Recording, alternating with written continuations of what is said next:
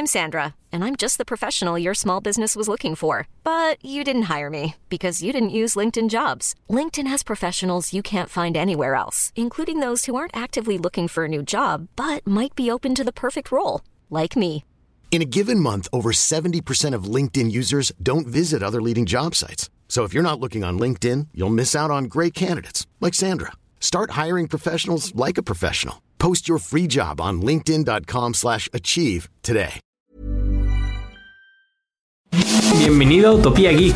Aquí cabemos todos, gamers, geeks, otakus, no importa. Nada es verdad, todo está permitido. Dale play y diviértete con nosotros. Round one, Bienvenidos a un nuevo nivel de Utopía Geek. Qué gusto que estén con nosotros una semana más. Y el día de hoy vamos a hablar de un tema que estuvo sonando muchísimo durante la semana, que son las criptomonedas. Que si Elon Musk habló de una, que si sube el valor, que si baja el valor. Este nuevo tema que muchos de nosotros todavía no terminamos de entender. Y para eso, en este nivel está con nosotros el ingeniero en negocios, Carlos Simo. ¿Cómo estás, Carlos? Hola, Monse, muy bien. ¿Y tú? Muchas Bien, gracias también, gracias. Pues mira, más bien gracias a ti porque nos vas a contestar muchísimas, primera- mu- muchísimas preguntas y la primera que tenemos es así, lo más básico. ¿Qué es una criptomoneda? Em, pues una criptomoneda ah, es similar a una moneda en el sentido de que es un token, ¿no? O sea, nuestros billetes y monedas físicas tradicionales, ¿no? Siguen siendo como una especie de token con la que uno va y compra bienes y servicios, básicamente, ¿no? Al final, ese token, pues tenemos los bancos que nos ayudan a mantener eh, un registro de todos nuestros tokens, ¿no? Para no tener que cargarlos todo el día para todos lados. ¿Ok? Y lo que pasa con las criptomonedas es que siguen siendo un token digital. Este, En ese sentido son más similares a los tokens guardados en el banco, ¿no? Ajá. Pero están registrados sobre un libro eh, que, eh, que en lugar de estar en el banco está eh, sobre un blockchain. Entonces, al, al final del día, ese blockchain termina siendo eh, pues un libro con el registro de, de cuántos tokens tiene cada quien, ¿no? Con guardadas las proporciones y simplificado bastante. Ok, sí, no, es- necesitamos que sea así 101 para for dummies, para que tratemos de entender bien el tema. Entonces, si entendemos que una criptomoneda es un token que tiene cierto valor con el que puedes comprar cosas, ¿qué cosas se pueden comprar actualmente con criptomonedas? No puedes ir al súper y decir te pago con mis criptos, ¿no? ¿Qué se puede comprar? Pues, ¿qué se puede comprar directamente? Son más bien servicios que están empezando a correr dentro de esta lógica del, de- de- del libro, este blockchain, ¿no? Hay que empiezan a aceptarlos como moneda, dándoles este un valor ente- 100% como lo que describíamos, ¿no? Como un token. Es el caso como de Elon Musk, que se empieza a asomar a la idea de poder venderte un Tesla a partir de, de- del uso de criptomonedas, particularmente Bitcoin. Este, pero realmente cualquier negocio, cualquier comercio, si se informa y está dispuesto a correr los riesgos de una nueva tecnología, podría cobrar en, criptomonedas y, hacer sus procesos en criptomonedas. Al ratito vamos a ir a la tiendita de la esquina y vamos a pagar en criptos, vas a ver. Oye, y estás usando un término que tal vez muchos no entendemos por completo. Yo sé que es un término muy complejo y que tú estudiaste muchos años para entenderlo, pero a simples rasgos, ¿qué es el blockchain? El blockchain, pues al final es como este libro donde están registradas todas las transacciones eh, y, y tokens que tenemos cada quien. La, la gran diferencia con, con un banco es que en el caso de, de- de- de Bitcoin o de un blockchain, el banco no existe, ¿no? Eh, ese libro de contaduría no lo está llevando el banco, sino que lo está llevando la misma gente y, y se valida a partir de, de un consenso de, de las personas que se quieren involucrar. Ese proceso de, de validar las transacciones y, y de meterse a todo el rollo del consenso eh, es el proceso que se le conoce como minar. Ok. ¿De acuerdo? Entonces, una persona que neces- bueno, una persona que está interesada en participar en la red y confirmar transacciones y hacerle como de contador, vamos a decir, eh, tiene que pasar por el proceso de minar, que al final del día es el que permite a todos ponerse de acuerdo para confirmar que las transacciones dentro del libro son correctas. Ok, ok, ok. Me queda, me queda claro, seguramente saldrán más preguntas más adelante, pero entonces, hablando de esto y cómo se ponen todos de acuerdo, ¿cómo se determina el valor de una criptomoneda, no? Porque hay muchísimas, está Bitcoin, ahora está la Dogecoin, que fue la que Elon Musk este, desató la semana pasada. ¿Cómo se determina el valor de una cripto? Bueno, en un proceso, eh, digamos, de, economía liberal como la que tenemos nosotros, normalmente el, gobierno es el que mantiene el control de la impresión de, monedas, de tokens, ¿no? Vamos a llamarles así. en, la, moneda tradicional que tenemos. Ajá. Ajá, exacto, ¿no? Y entonces eh, eso, eso eso siempre altera el valor de la moneda, ¿no? El hecho de que el gobierno puede imprimir transacciones y ocurren, digo, imprimir este tokens, ¿no? Y, eso inevitablemente involucra un fenómeno de, inflación, etcétera, ¿no? En, el caso de las criptomonedas, el, ese fenómeno no existe porque desde el diseño de un blockchain tradicional no se toma en cuenta que las monedas pudieran llegar a, a ser más, a haber más monedas, a haber más tokens, ¿no? hay una cantidad limitada. Hay una cantidad limitada. Ya empieza a haber blockchains que, que, tratan de meter el proceso de impresión de tokens, etcétera, pero en uno tradicional hasta ahora, eh, la cantidad de monedas son limitadas, lo que hace que la oferta de monedas sea fija y se mantenga constante. Y eso nos deja con que lo único que determina el valor de una criptomoneda es la demanda. Ok. criptomoneda.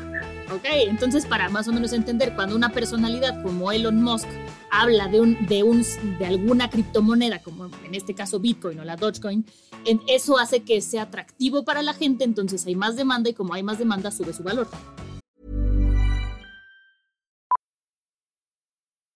Millions of people have lost weight with personalized plans from Noom, like Evan, who can't stand salads and still lost 50 pounds.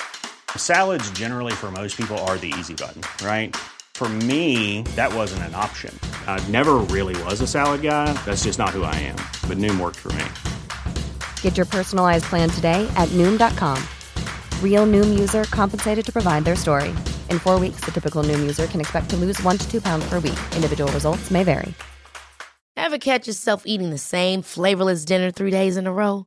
Dreaming of something better? Well, HelloFresh is your guilt free dream come true, baby. It's me, Gigi Palmer. Let's wake up those taste buds with hot, juicy pecan crusted chicken or garlic butter shrimp scampi. Mm. Hello Fresh. Stop dreaming of all the delicious possibilities and dig in at HelloFresh.com. Let's get this dinner party started.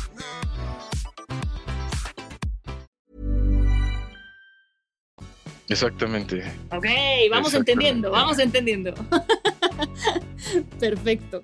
Oye, ¿y tú qué futuro le ves a las criptomonedas? O sea, como no tiene un respaldo de una entidad, por llamarlo de alguna manera, más que a través del blockchain, ¿qué futuro le ves a esta, pues a, este, a estas criptomonedas? Pues bueno, es, es muy difícil esa pregunta, ¿no? ¿no?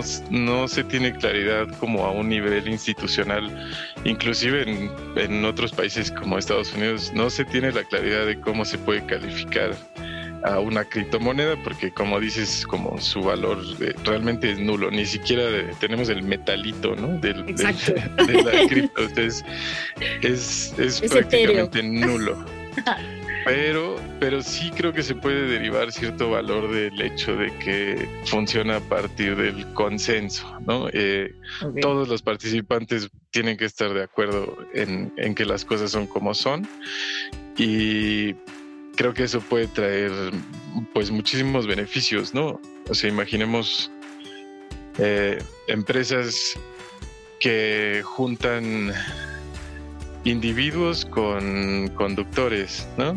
Ajá. ¿Qué tal que podemos tener un blockchain en donde una aplicación de ese estilo funcione sin necesidad de tener a la empresa en medio, ¿no? Claro. Nos ahorraríamos ciertas comisiones, los conductores, los pasajeros, etcétera, ¿no? Ese es solo un ejemplo, ¿no? De muchísimos que puede haber en donde este como consenso de los participantes puede puede funcionar padre. Pues, híjole, yo creo que sí nos estás dando una una vista bastante clara de cómo es una cripto. Y otras preguntas que me hicieron por ahí en redes cuando dije que iba a hablar de este tema es, ¿cualquiera puede invertir en criptos? O sea, si conoce los procedimientos o tienes que tener alguna licencia o algo en especial. Pues no se tiene que tener una licencia particularmente, lo que sí se tiene que tener es la disposición a perder lo que se meta. claro, como en las apuestas un poco, ¿no? Como en la bolsa más bien. Porque ya todos hemos visto lo, volátil que puede llegar a ser Bitcoin y así como nos enteramos cuando sube, no siempre nos enteramos, pero así de rápido igual baja, ¿no? Entonces, este... ok. Pero eso, eh, estar bien informado, yo creo, y también considerar que las regulaciones en este país en torno a, estos tokens, pues eh, cambia constantemente porque a final de cuentas es una tecnología nueva que hay que abordar, entender y regular, ¿no? Entonces, este, también tomar en consideración que, que puede tener sus impactos la regulación mexicana, como en el hecho de los impuestos, etcétera, a la hora de claro de sacar los fondos. Esa era mi siguiente pregunta. ¿Y uno puede sacar sus fondos cuando quiera o tiene que llegar a determinado dinero o cómo funciona? O sea, de repente tú dices, ¿sabes qué? Ya perdí, ya quiero sacarlo o ya gané, ya quiero sacarlo. ¿Puedes hacerlo o hay un monto mínimo? ¿Cómo funciona esa parte? Pues normalmente todas las compras que se hacen de criptomonedas se hacen eh, en una especie de mercado de monedas y estos mercados de monedas pues tienen sus, sus, sus cobros de transacción.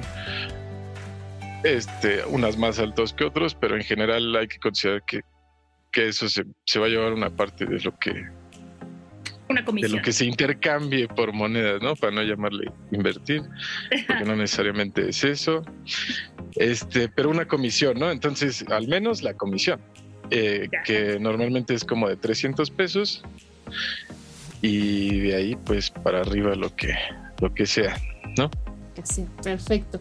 Pues muchísimas gracias, Carlos. Yo creo que nos, abriste un poco más el panorama. Yo creo que las criptos sí, sí van a empezar a sonar cada vez más a futuro, así como no, no nos imaginábamos la revolución que iba a ser el Internet. Yo creo que el blockchain y las criptomonedas son lo que sigue. Muchísimas gracias también a todos ustedes por estar aquí en este nuevo nivel de Utopía Geek. Cualquier duda, pregunta, aclaración, sugerencia o meme me lo pueden compartir en mis redes sociales y nosotros nos escuchamos la semana que entra aquí en Utopía Geek. Adiós. Aquí termina este nivel de Utopía Geek. Te esperamos en el siguiente la próxima semana.